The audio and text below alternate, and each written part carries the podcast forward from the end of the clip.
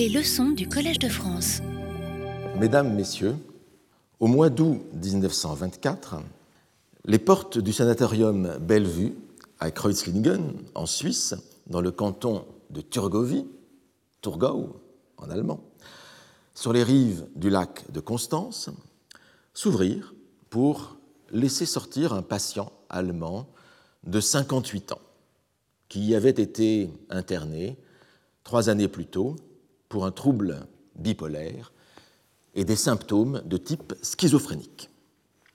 Durant ces trois années, le patient avait montré des troubles délirants, des marques d'agressivité envers le personnel, des phobies, des manies d'hygiène compulsive. Mais, mais les médecins avaient remarqué que pendant les phases de rémission de ces symptômes, le patient jouissait d'une lucidité qui lui permettait de poursuivre des travaux de recherche, des travaux de création, et ces travaux semblaient lui faire du bien. Le 21 avril 1923, le patient donna même, devant les autres patients du sanatorium et devant les médecins même de cette clinique, il donna une conférence sur le rituel du serpent chez les Amérindiens de la tribu Hopi. Parce que dans sa 30e année, en effet, c'est-à-dire vers 1895-1896, le patient était allé aux États-Unis et plus spécifiquement dans l'Arizona étudier la culture Hopi. Et ici, vous le voyez à côté d'un Indien Hopi. Le patient avait été frappé par certains contrastes entre le rituel lié au serpent chez les Hopis et le mythe du sanctuaire delphique, en Grèce donc, qui fait du dieu Apollon le triomphateur du serpent Python. Vous savez que c'est là l'origine du sanctuaire de Delphes. Mais, tandis que en Grèce, à Delphes, Apollon tue le serpent monstrueux et s'installe à sa place, et de là est né le sanctuaire, chez les Amérindiens, Hopi, et en particulier chez les Moki, eh les Moki pratiquent des danses cérémonielles auxquelles participe un crotal, ou un serpent à sonnette, un serpent donc extrêmement venimeux. Ils dansent avec lui, ils l'hypnotisent en quelque sorte, et ils parviennent d'une certaine manière à l'apprivoiser. Et à la fin de la cérémonie, le serpent est relâché dans la nature. Et donc, chez les Grecs, on a affaire à une immolation du serpent, alors que chez les Hopis, on a un culte rendu encore à la divinité serpent et un lien maintenu avec la nature.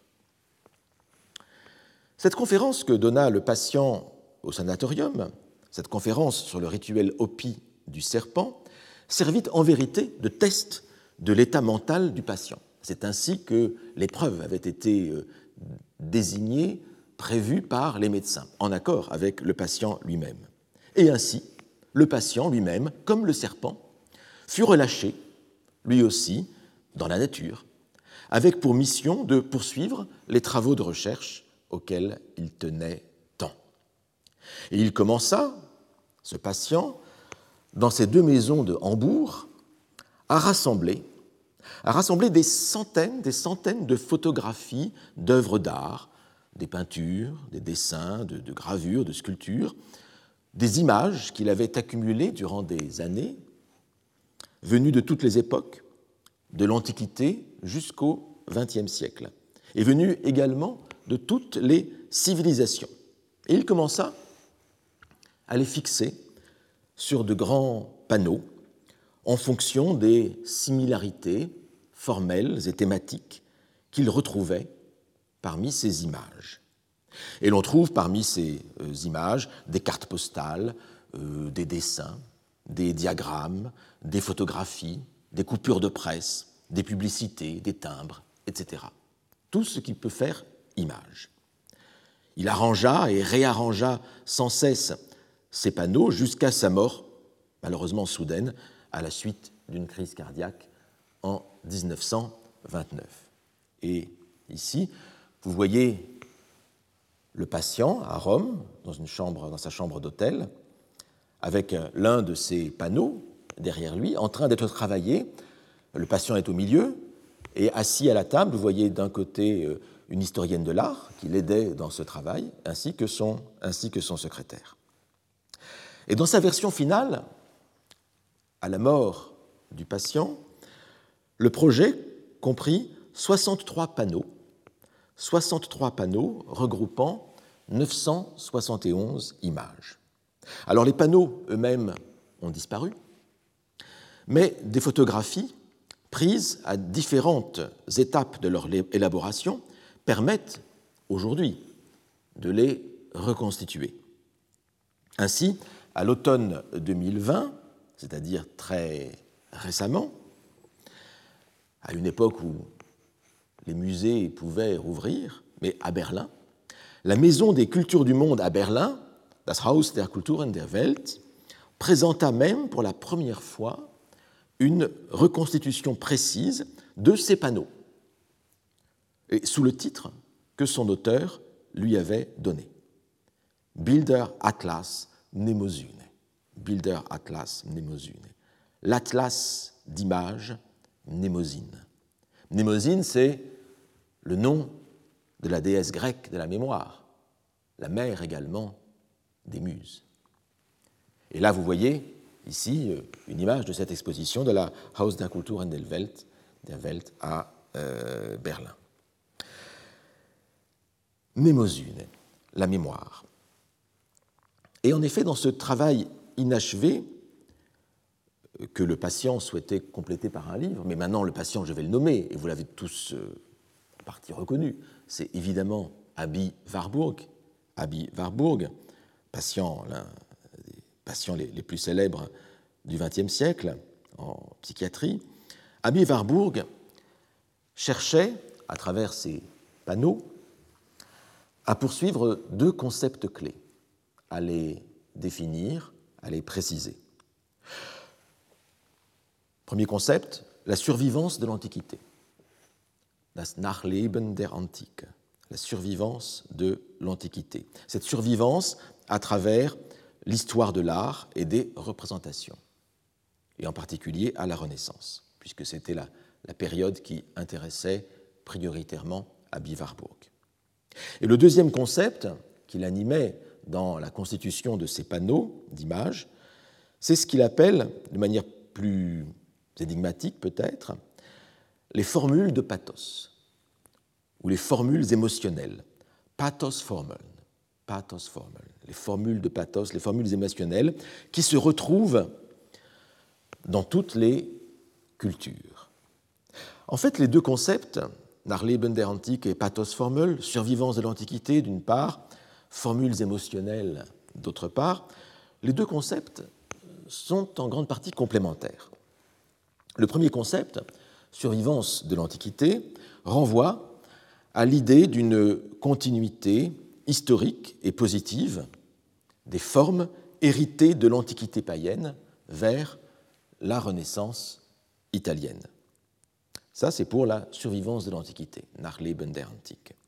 Le second concept, pathos formel, formule émotionnelle, vient toutefois corriger ce que le premier concept pourrait à première vue avoir de purement positif, de purement euh, documentaire. Les formules émotionnelles semblent être, à la différence euh, de la survivance de l'Antiquité, semblent être des constantes formelles d'expression de l'émotion, des constantes formelles d'expression de l'émotion, des gestes, des positions du corps, qui se retrouvent dans les images, dans les œuvres de toutes origines sans doute par le biais d'une mémoire culturelle commune, mais sans qu'il y ait nécessairement de lien historique et documenté entre ces images. Et donc avec cette idée, ce concept de pathos formel, de euh, formule émotionnelle, il y aurait peut-être euh, l'idée sous-jacente que la résurgence des formes aurait lieu d'une manière spontanée. Et le fait est que lorsque l'on se retrouve devant ces panneaux, soit à la Maison des Cultures du Monde à Berlin, soit devant leur euh, reproduction, leur photographie, eh bien, on se retrouve devant ces panneaux comme devant des énigmes, faute d'explication que Warburg n'eut pas le temps de donner, puisque le livre qu'il devait accompagner ces panneaux, eh bien, euh, le livre n'a pas été écrit. Voici par exemple, voici par exemple le panneau 5 avec sa description que je vous donne telle qu'elle. Magna Mater Cybele. Cybele, c'est le nom de la grande déesse, hein, la grande mère Cybele. Mère spoliée. Entre parenthèses, Niobé, fuite et terreur. On songe évidemment à Cybele qui a perdu Proserpine, euh, enlevée par Pluton. On pense à Niobé, effectivement, spoliée de ses enfants. Mère exterminatrice. Femme furieuse, entre parenthèses, insultée. Et puis, entre parenthèses encore, Ménade, Orphée, Panthée. On voit bien ici la, logique. Hein. Euh, Orphée et Panthée sont euh, deux personnages grecs. Hein. Orphée, le célèbre le, poète primaire, hein, primordial en quelque sorte. Panthée, le héros des Bacchantes d'Euripide. Tous les deux ont mis en pièces par les Ménades euh, par les suivantes de Dionysos. Je continue encore la description fournie euh, par euh, Abi Warburg. Donc, je reprends. Magna Mater, mère spoliée, Niobé, fuite et terreur, mère exterminatrice, femme furieuse, insultée, Ménade, Orphée, Panthée, lamentation sur le mort, en parenthèse fils, avec un point d'exclamation, transition, deux points, représentation du monde infernal, entre parenthèses, enlèvement de Proserpine, geste vers la tête, et entre parenthèses, Ménade, Cassandre, prêtresse, point d'exclamation, et puis panneau 6. Donc ici, le descriptif, les quelques mots du titre, renvoient vers le panneau suivant, le panneau 6. Alors on voit bien, avec ce rapide descriptif fourni par Warburg lui-même, et en regardant les, images qui ont toutes été identifiées, hein, je ne vais pas les passer en, série avec vous, on voit bien que le panneau se lit comme une série d'associations d'idées et d'images autour de la figure de la mère frustrée de ses enfants, autour de la figure aussi de la furie féminine, et le tout, le tout réuni par la vertu d'un geste commun, un geste commun, le fameuse, la fameuse pathos formel, hein, la formule émotionnelle, la formule de pathos. Et ce geste commun, c'est la main, la main levée vers la tête que vous voyez euh, ici dans ces figures, également, et là aussi, et ainsi dans d'autres détails qui sont moins, moins, visibles, moins euh, ici. Et une transition, comme je vous l'ai dit, est préparée vers le panneau 6. Les panneaux forment ainsi série. Il y a unité, cohérence à l'intérieur d'un panneau, en principe, et il y a continuité vers euh, les panneaux euh, voisins. C'est-à-dire que l'association d'images est sans fin. Sans fin est l'association d'images. Par principe, cette association d'images est intarissable. C'est le mouvement d'un esprit en libre association, comme une psychanalyse qui se déroulerait sous nos yeux, hein, de manière euh, visuelle. D'autres panneaux sont plus énigmatiques que celui-ci. Un exemple, le panneau 47. J'en lis encore la description fournie par Warburg. La nymphe comme ange gardien et comme chasseresse de tête. Transport de la tête. Le retour du temple comme protection de l'enfant à l'extérieur. Image de Tobie en image votive. Ça se termine là. Alors là, on voit effectivement un passage de l'image des nymphes, les nymphes sur lesquelles Warburg a, écrit et qui l'ont énormément euh, obsédé. L'image de la nymphe à celle euh, de Tobie, ou du moins de l'ange Raphaël, qui dans la Bible, vous vous en souvenez, euh, accompagne l'enfant Tobie. Mais ce passage de la nymphe à Tobie s'impose de manière moins spontanée peut être purement formel ici. même si l'on peut travailler à retrouver la logique sous-jacente. Et ici en particulier, avec ces images de euh, Raphaël accompagnant euh, Toby, eh bien, Abby Warburg a cherché aussi à collecter des images qui étaient fréquentes au XVe siècle à Florence, euh, les images du Tobiuzzolo, hein, comme on les appelait, qui sont peut-être des images votives dédiées par des parents qui envoyaient leurs enfants en voyage. Et donc on leur donnait ces images pieuses hein, pour s'assurer euh, que les enfants euh, accompliraient leur voyage sains et saufs.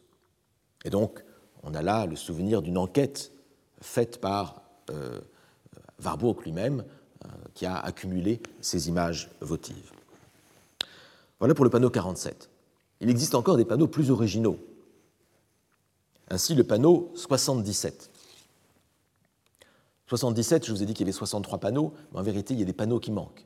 Nous avons 63 panneaux qui manquent, mais qui, nous ont été conservés, mais la série n'est pas euh, complète. Il y a des panneaux euh, manquants. J'y reviendrai. Voici le panneau 77. J'en lis encore le descriptif.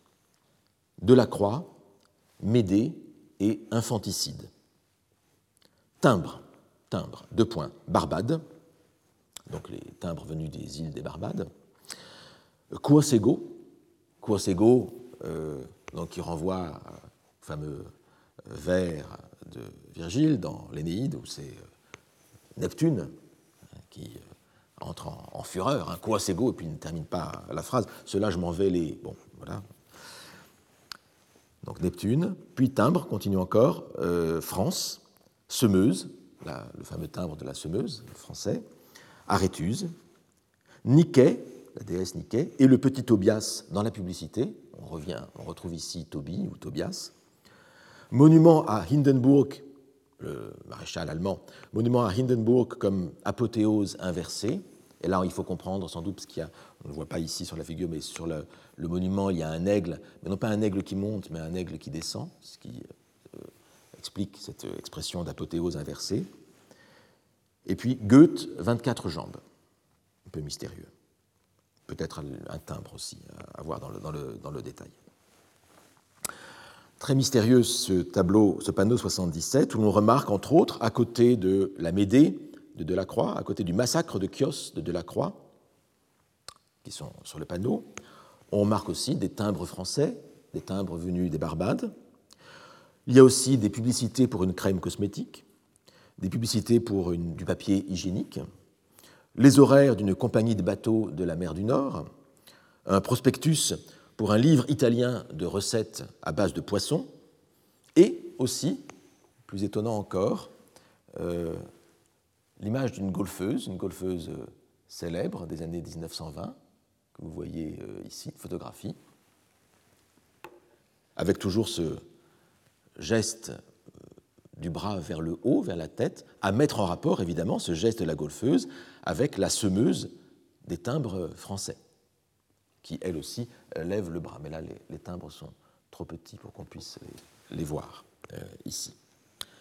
Euh, fait cohérence entre toutes ces images, la figure de Neptune, de la mer, des coquillages et des coquilles.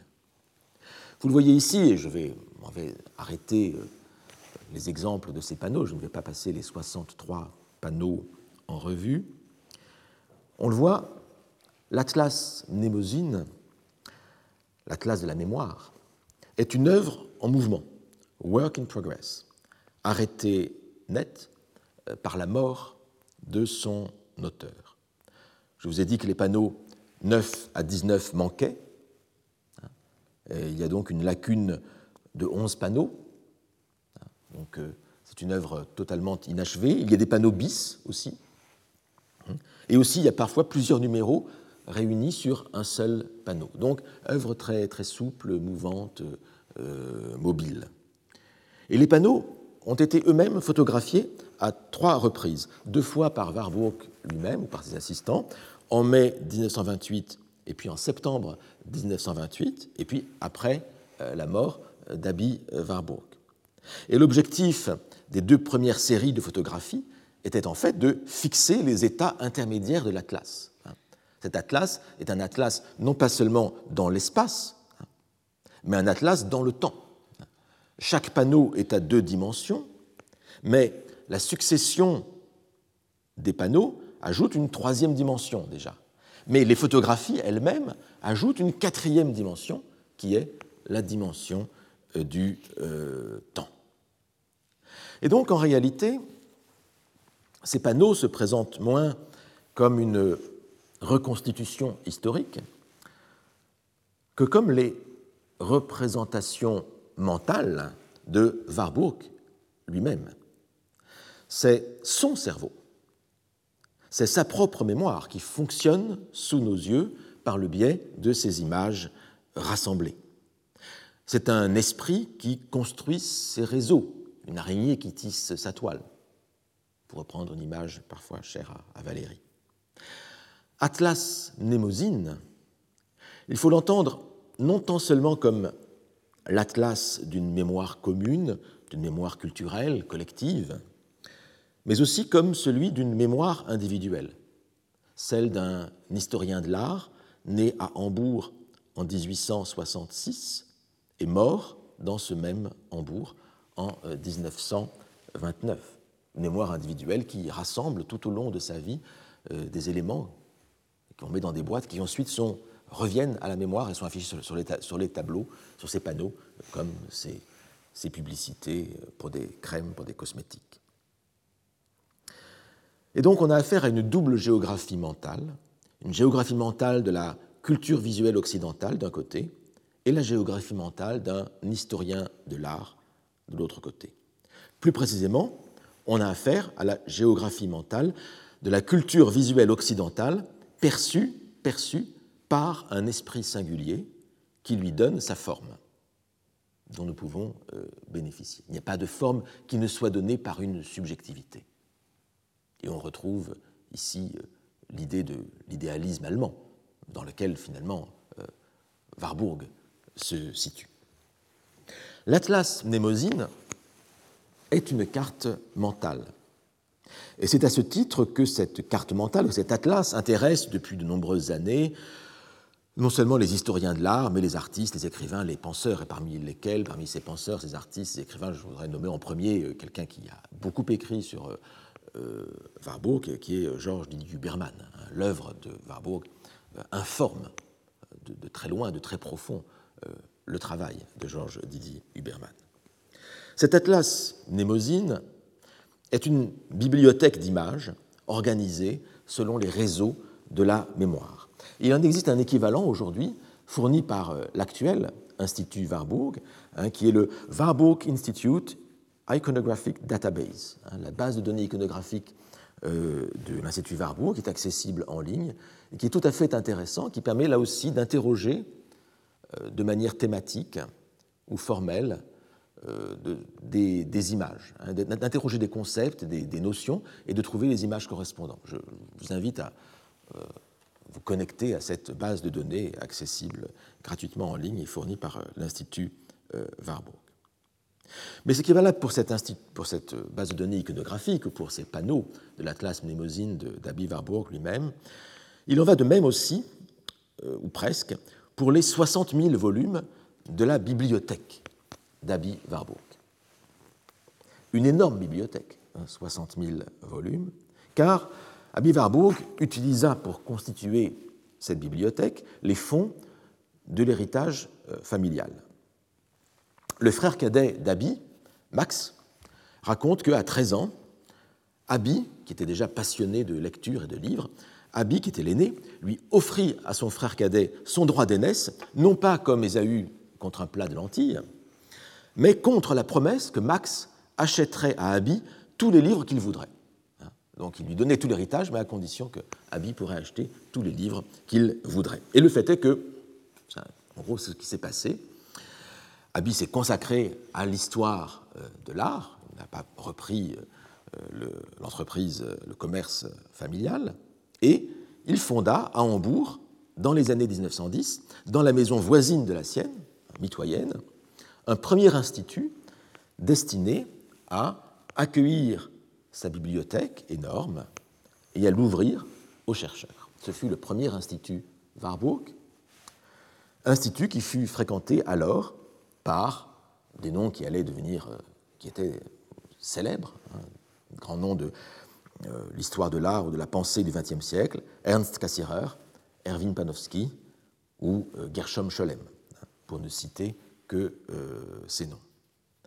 Quand les nazis prirent le pouvoir, c'était après la mort de Warburg, puisque Warburg est était mort en 29, eh bien, la bibliothèque fut envoyée à Londres, une assez grosse expédition, vous imaginez, et l'Institut complet y fut transféré, puis incorporé à l'Université de Londres, de Londres, où il existe toujours comme un centre de référence inégalé sur l'histoire de l'art de la Renaissance et sur l'histoire de la tradition classique, au cœur du quartier de Bloomsbury, un centre qui a été en difficultés financières dans les dernières années, mais apparemment, si j'ai bien compris, maintenant ces difficultés sont, réglées. Et de gros investissements ont été faits pour euh, permettre la survivance, si je puis dire, la Snarleben de l'Institut euh, Warburg, et je m'en réjouis.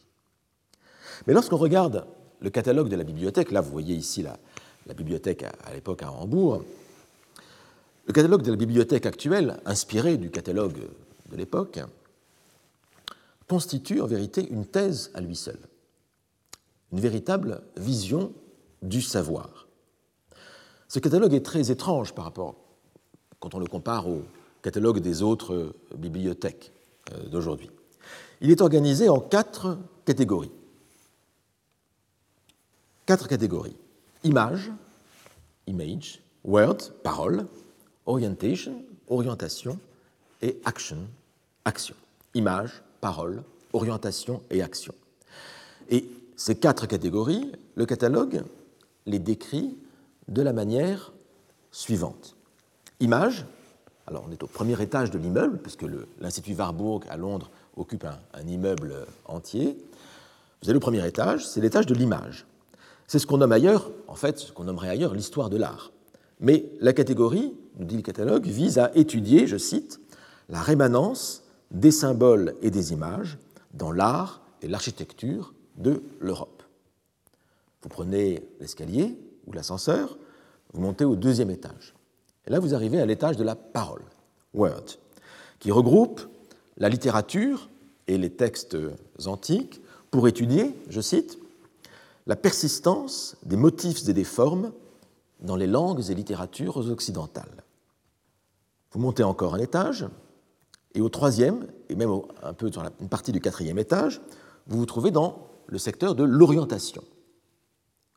Orientation, ce secteur fournit tout le matériel permettant de retracer, je cite, la transition progressive dans la pensée occidentale des croyances magiques à la religion, la science et la philosophie. La transition depuis les croyances magiques jusqu'à la religion, la science et la philosophie. Et c'est ici, me semble-t-il, que le regroupement, avec ce terme orientation, c'est ici que le regroupement est le plus original, puisqu'on trouve à la fois la religion, la philosophie, la science et la magie. Et la magie, que vous retrouvez, du reste, regroupée dans la section F au quatrième étage, puisque la, section orientation déborde un petit peu euh, sur euh, le quatrième étage, là, qui est faussement en rouge, hein, euh, clairement. Mais peut-être parce qu'il fait transition avec la dernière catégorie.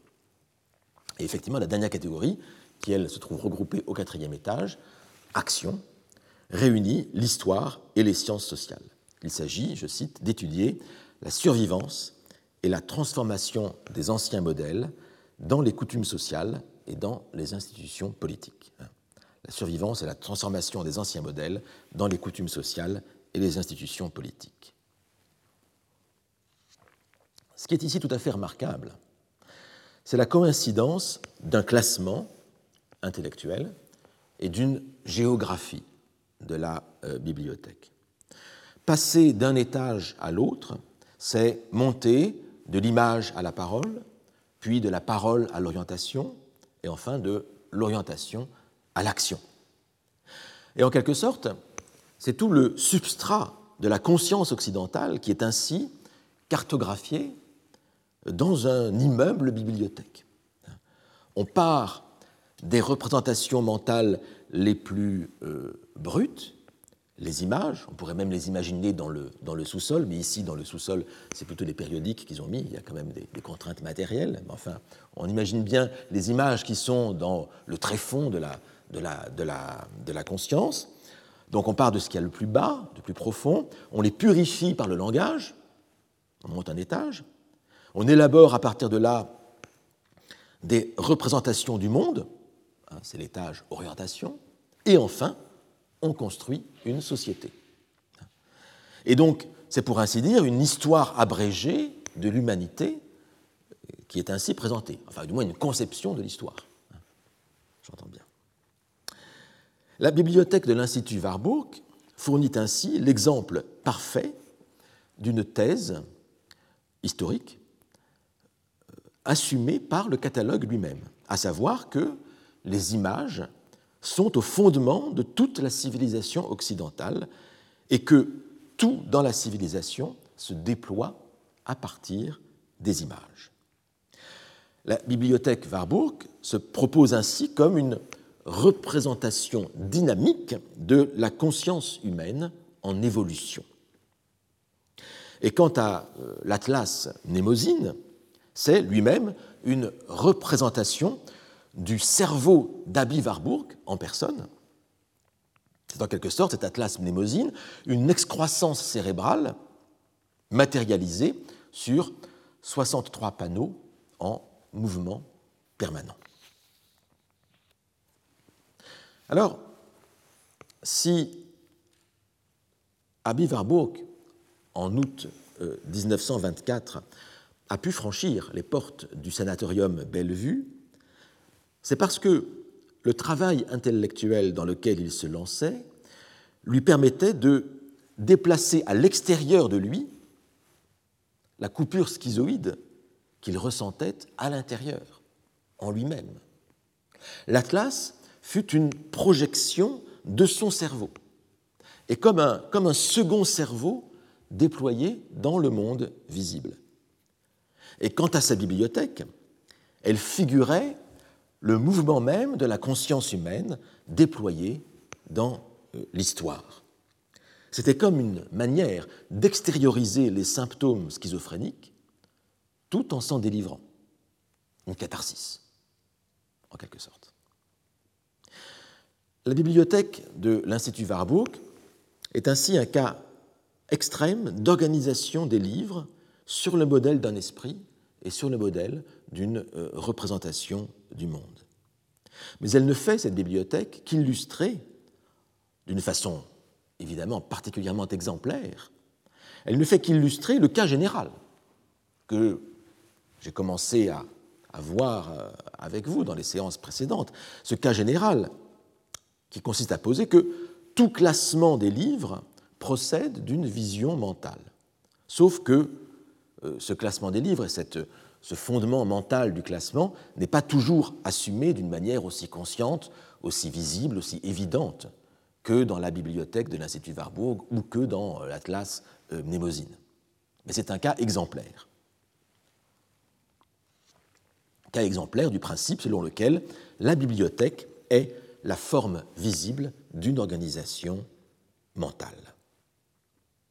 Alors, cette affinité de la bibliothèque avec le fonctionnement de la mémoire était affirmé de manière patente par Gabriel Naudet. Gabriel Naudet, qui fut l'un des plus grands noms de la tradition bibliothéconomique française et européenne à l'âge classique. Gabriel Naudet était un lettré, un lettré euh, au XVIIe siècle, familier des cercles libertin.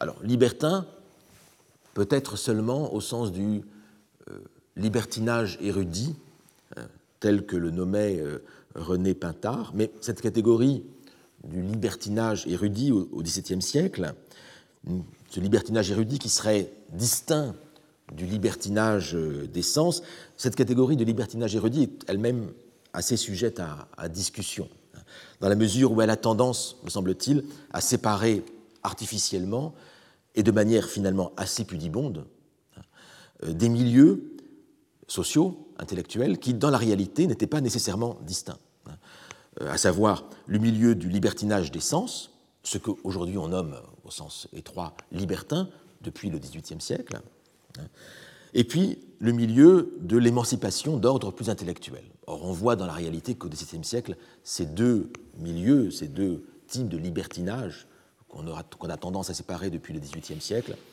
en fait, étaient beaucoup plus mêlés. Donc, mettons entre beaucoup de guillemets cette, cette, ce terme de libertinage euh, érudit, mais en tout cas, Gabriel Naudet faisait partie de ces cercles libertins, au sens intellectuel, ça c'est certain. Et euh, ce libertinage intellectuel, on le retrouve dans son œuvre majeure pour l'histoire des bibliothèques, toujours étudiée euh, dans les écoles des bibliothèques comme l'une des grandes références, son fameux avis, son fameux avis pour dresser une bibliothèque. Avis pour dresser une bibliothèque qui date de 1627. Avis ici signifie conseil, hein, conseil pour dresser une bibliothèque.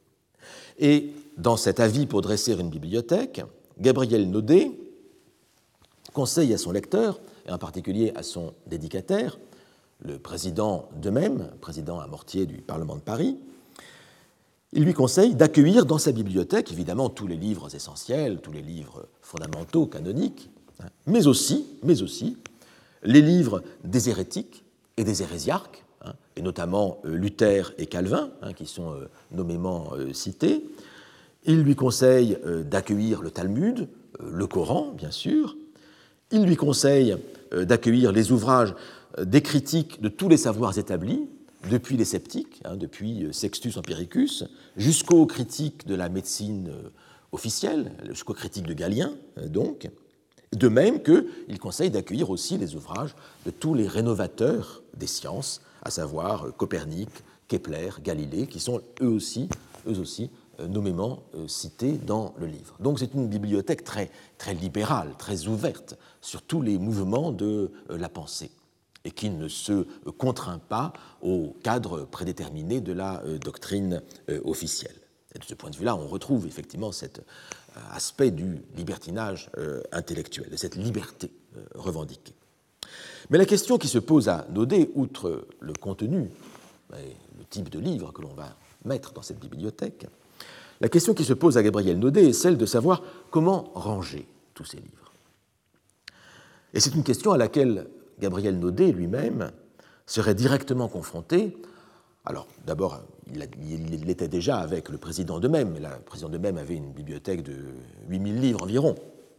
Mais il allait changer de. Gabriel Naudet allait changer de dimension lorsque le cardinal Mazarin allait lui confier, en 1643, la charge de constituer une bibliothèque hein, qui, deviendrait, qui deviendra l'actuelle bibliothèque mazarine, qui dépend actuellement de l'Institut de France, et qui est la plus ancienne bibliothèque publique de France. Et là, avec la bibliothèque mazarine, on change d'échelle. Il ne s'agit plus de 8000 ouvrages, mais de plusieurs dizaines de milliers euh, d'ouvrages.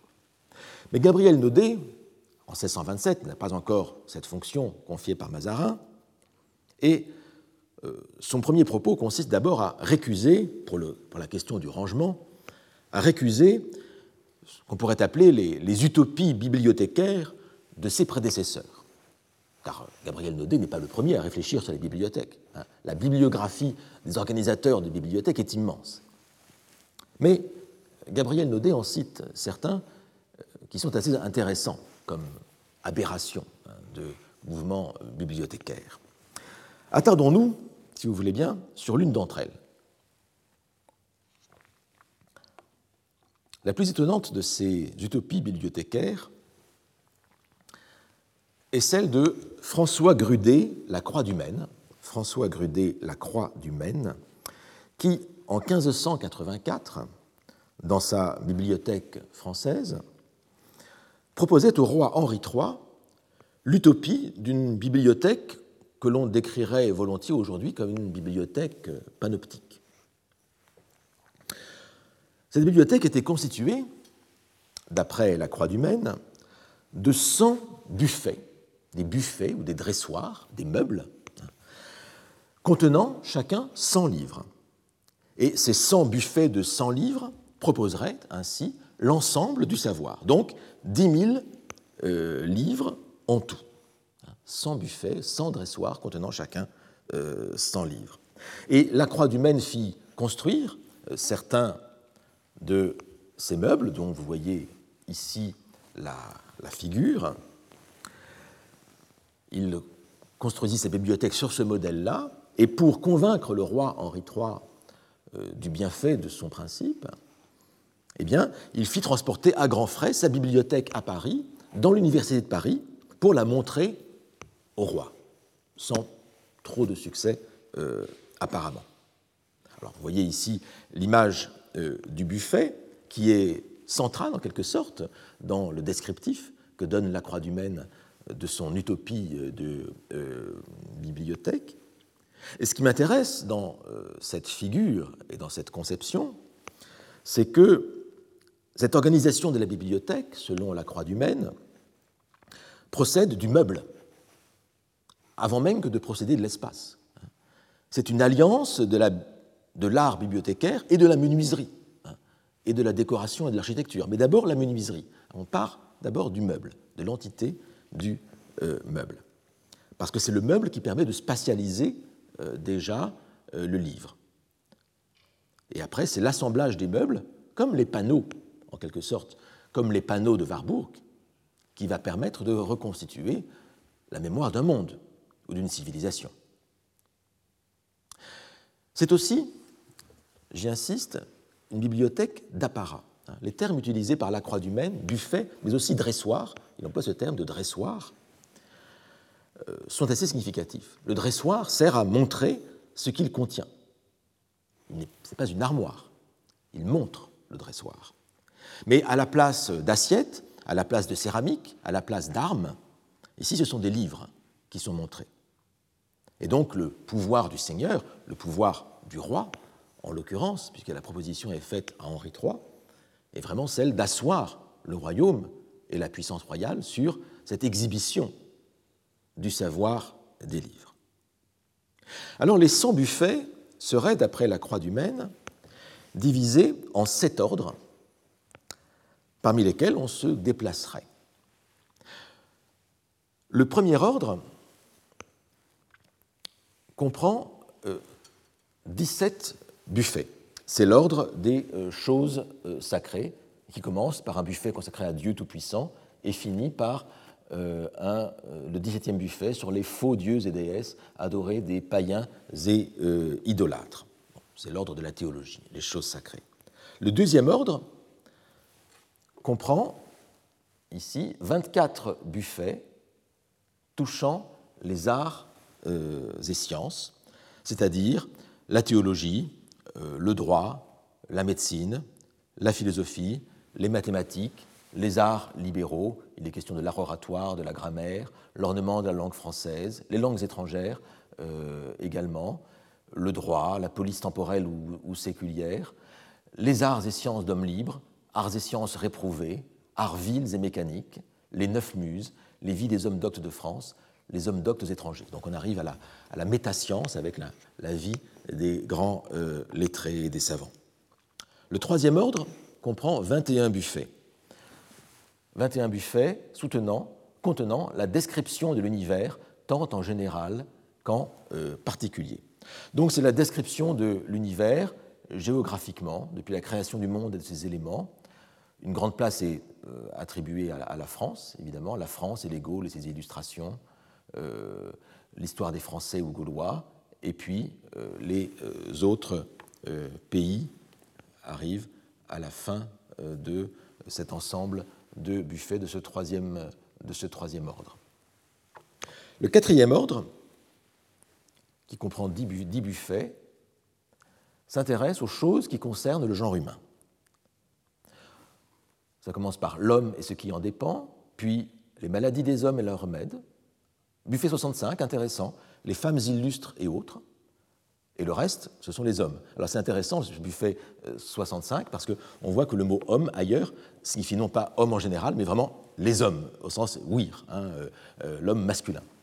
Donc ça va un peu contre l'idée que le mot homme aurait toujours le, sens neutre qu'on se plaît parfois à lui donner. Hein. donc les, les hommes d'honnête exercice, ici, ne sont pas, ce sont vraiment des, des, hein, et, non pas, et, non pas des, et non pas des femmes. Et ça se termine du reste sur les choses qui concernent le genre humain par le buffet 72, officier de robe longue ou de judicature. Voilà, je vous indique cela euh, en passant. Le cinquième ordre, qui comprend dix buffets également, euh, concerne les hommes illustres en guerre. Hein. Euh, et donc les monarques et empereurs, et toutes sortes de, de grands guerriers. On voit là par euh, le fait qu'un ordre entier soit consacré à la guerre, que la guerre constitue une catégorie à elle seule.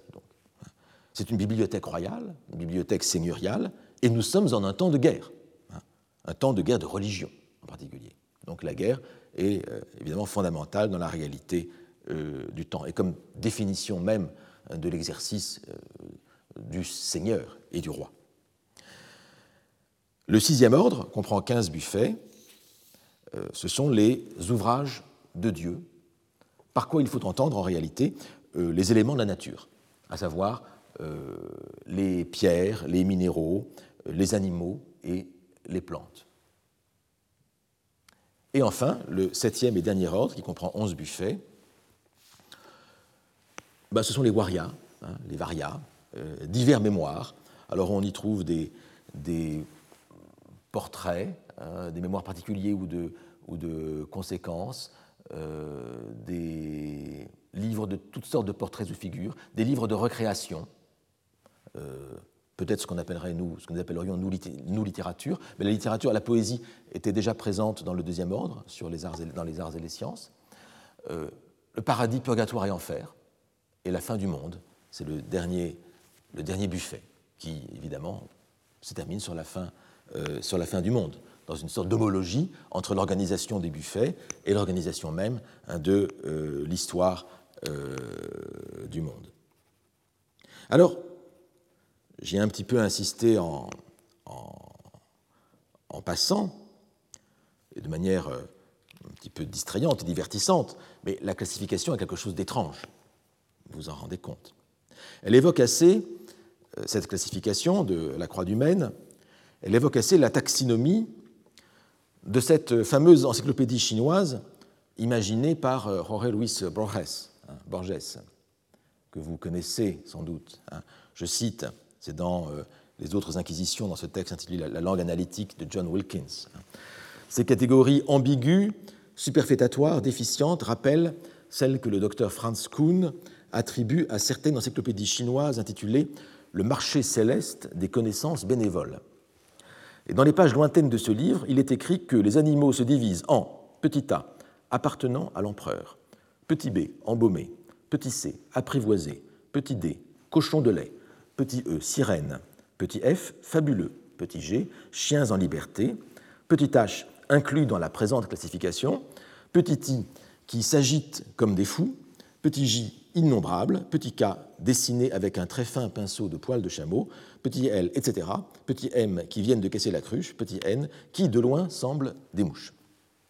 Bon, ici on a une insistance très forte sur une classification aberrante.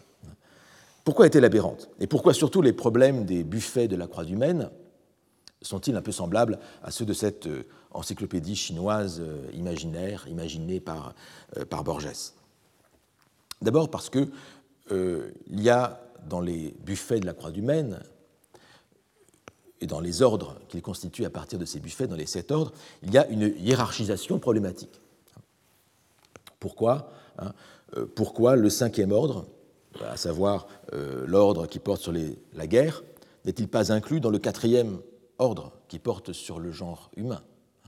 Puisqu'il y a les gens de robe se trouvent déjà dans le quatrième ordre, pourquoi faire une excroissance particulière sur les gens de guerre? Ce n'est pas logique. On peut, en dignité, c'est compréhensible peut-être, mais du point de vue logique, ce n'est pas euh, compréhensible. Donc la hiérarchisation est problématique. Il n'y a pas non plus à l'intérieur de chaque ordre d'homogénéité. Hein.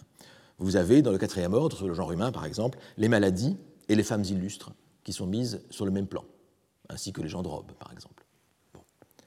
Il y a un principe également euh, d'exclusion mutuelle qui n'est pas respecté hein, et qu'on devrait avoir dans une bonne classification.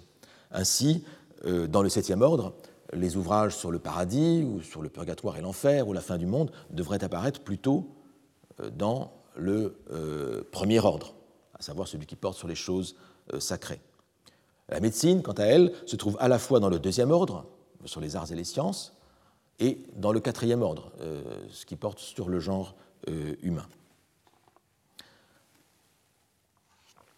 Donc, les buffets de la Croix du Maine, leur logique, leur cohérence n'est pas très convaincante, et c'est sans doute l'une des raisons pour lesquelles la Croix du Maine n'eut pas énormément de succès avec euh, le roi Henri III. Et puis il y a également, et je voudrais attirer votre attention là-dessus, il y a également un problème de discordance entre l'idéal du projet, annoncé euh, verbalement par la Croix du Maine dans le discours qui l'accompagne, et sa réalisation euh, concrète, euh, sa réalisation, j'allais dire, numérique ou arithmétique. Parce qu'il y a en fait un problème de nombre ici qui se pose et que vous avez peut-être déjà remarqué. Dans son discours, que vous avez ici, mais vous avez d'autres pages où il en parle, la Croix du Maine annonce 100 buffets de 100 livres chacun. Or, il ne vous a pas échappé qu'en réalité, dans la liste des buffets complète, vous n'avez pas 100 buffets, vous en avez 107. 107 buffets. Et euh, c'est-à-dire qu'il y a un surplus de buffets, un surplus de dressoirs. C'est-à-dire qu'il y a 10 700 livres en tout au lieu de 10 euh, 000 qui étaient euh, annoncés. Ce qui, du point de vue symbolique, est tout de même ennuyeux. Et puis les sept ordres, alors le chiffre 7 est un chiffre intéressant, symbolique, magique, tout ce que vous voulez, mais les sept ordres en lesquels ces, buffets euh, sont répartis ne manifestent aucune régularité quant au nombre de buffets euh, regroupés. Hein. Le premier ordre euh, comprend 17 buffets, le second 24, ensuite 21, 10, 15, 11. Voilà, aucune harmonie, aucun dans les chiffres de cette de nombre de buffets par ordre. Mais j'allais dire, la forme même de chaque buffet est problématique. Je reviens ici au buffet de base, au dressoir.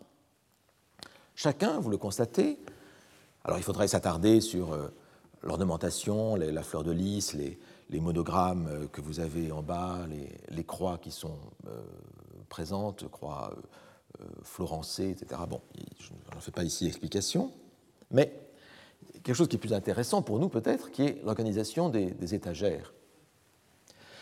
chaque chaque buffet est composé de quatre étagères, l'une au-dessus de l'autre, divisées en trois, ce qui constitue 12 casiers. Or, 100, le chiffre 100, qui est le chiffre de livre contenu dans le buffet en principe, euh, le chiffre 100 est divisible par 2, il est divisible par 5, par 10, par 20, par 25, mais il n'est pas divisible par 12. Il y a donc fondamentalement une irrégularité dans les nombres. Alors tout cela peut vous paraître euh, de peu d'importance, c'est un des petits détails, c'est question de nombre. Peut-être la, la, réalité prévue ne coïncide pas avec la, avec la beauté euh, de l'architecture euh, idéalisée. Mais je voudrais le dire autrement. La démarche de la Croix du Maine est fondamentalement une démarche empirique, en fait, et non pas une démarche théorique ou euh, idéale. Or, l'empirie du savoir ce savoir parcouru par le bibliothécaire déborde de toutes parts l'idéal de régularité qu'il annonce et qui fait en quelque sorte la réclame euh, de son, euh, de son projet. La bibliothèque de la Croix du Maine est caractérisée par l'excès du savoir et de la production livresque sur toute euh, classification possible. Dans Les mots et les choses, Michel Foucault distingue d'un côté la mathésis, la mathésis comme science des égalités et donc des attributions et des jugements, science des équations en quelque sorte, science de la vérité, hein, c'est le terme aussi de Foucault. Donc il distingue d'un côté la mathésis et la taxinomia. La taxinomia qui, elle, traite des identités et des différences. C'est la science des articulations et des classes. Elle est le savoir des êtres. Fin de citation hein, de, Foucault. Elle est le savoir des êtres. On pourrait dire également, la mathésis donc euh, le savoir en grec, ce qu'on peut apprendre, hein, ou la doctrine. La mathésis, c'est euh, le savoir des généralités et de l'universel. Et la taxinomia, c'est le savoir empirique des singularités. Eh bien, la bibliothèque de euh, la Croix du Maine euh, montre en quelque sorte le débordement de la mathésis, le débordement des grands principes qui sont débordés par la taxinomia, par la taxinomie. C'est le triomphe du singulier, l'impossibilité de faire entrer la diversité, la multiplicité, le nombre du réel dans des cadres qui auraient été architecturés par euh, avance. Alors, je n'aime pas à. Alors, ça explique sans doute évidemment pourquoi il y a 107 buffets au lieu de, au lieu de 100 et pourquoi les, les, chiffres ne sont pas ronds. Il y a toujours un peu de débordement. Ça, ça déborde, ça déborde. Le savoir déborde, le réel déborde. Alors, je n'aime pas beaucoup à allégoriser les faits singuliers que nous rencontrons lorsque nous, lisons une œuvre euh, littéraire ou, autre, lorsque nous lisons des faits historiques et parce que nous expliquons des faits singuliers, je n'aime pas à, faire de ces faits singuliers le symptôme d'une époque. Les faits sont les faits.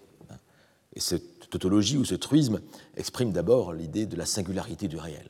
Aucun fait euh, ne coïncide avec euh, un autre. Et nous avons comme devoir de prendre chaque fait pour ce qu'il est, et non pour autre chose, non pas pour le faire servir à autre chose. Universaliser à partir d'un fait, c'est souvent en vérité trahir. Pourtant, pourtant, contre le principe que je viens euh, d'énoncer, j'aurais tout de même tendance à voir dans cet échec de la croix du Maine, hein, pour constituer sa bibliothèque de manière euh, régulière, ordonnancée, j'aurais tendance à voir dans cet échec le symptôme d'une époque euh, à laquelle il appartient, mais d'une époque débordée par les singularités. Le royaume de France est alors débordé par l'affirmation de la religion réformée. Ce n'est plus le principe un roi, une religion, mais c'est deux religions pour un royaume. Et ça ne marche pas. Là aussi, c'est une histoire de, chiffres, de chiffres qui ne concordent pas. Les cadres préexistants éclatent. L'empirie déborde les principes et euh, les remet en question. L'empirie, si je puis dire, si vous me permettez le jeu de mots, l'empirie fait voler en éclats l'empire ou l'imperium, ou euh, la doctrine.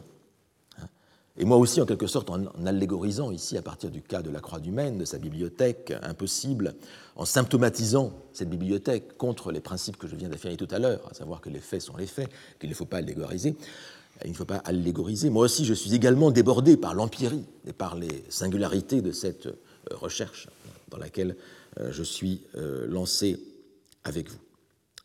Et voilà pour euh, la croix du Maine, et je ne voudrais pas terminer euh, non plus sans revenir à Nodé, sur lequel je reviendrai la, prochaine fois, mais je voudrais revenir à, à Nodé, qui, sur lequel j'ouvrirai euh, la semaine prochaine. Mais Nodé, je, vous ai dit, s'oppose à ses prédécesseurs. Il s'oppose à la croix du Maine.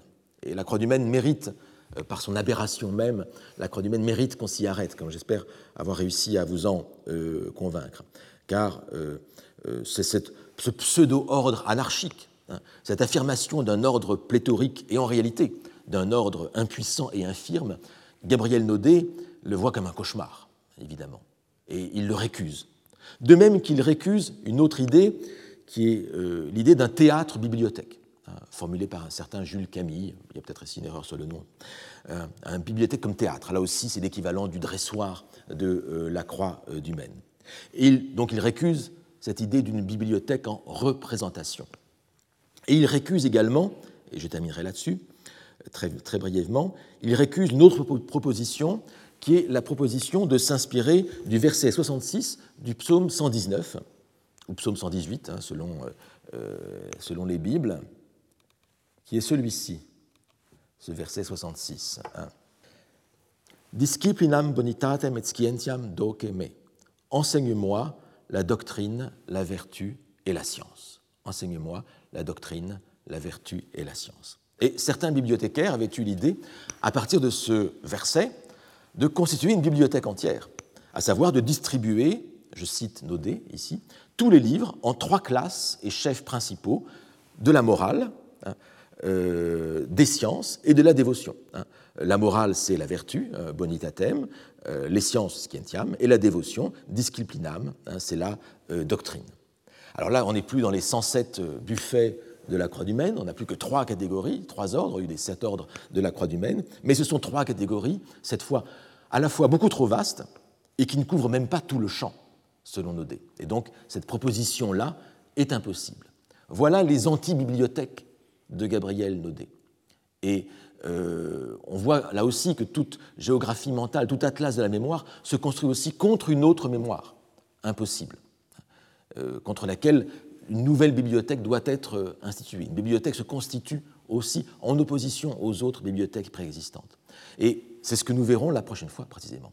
Quelles sont ces bibliothèques modernes dont Naudet fournit peut-être l'un des tout premiers euh, exemples Et je reviendrai la semaine prochaine sur Naudet, ainsi que, j'y reviendrai, je n'ai pas oublié, je m'étais arrêté en chemin sur Dewey et, les classements contemporains qui m'intéressent énormément et qui nous, aussi nous révéleront bien euh, des euh, surprises. Voilà, je vous remercie. À la semaine prochaine. Retrouvez tous les contenus du Collège de France sur www.colège-2-france.fr.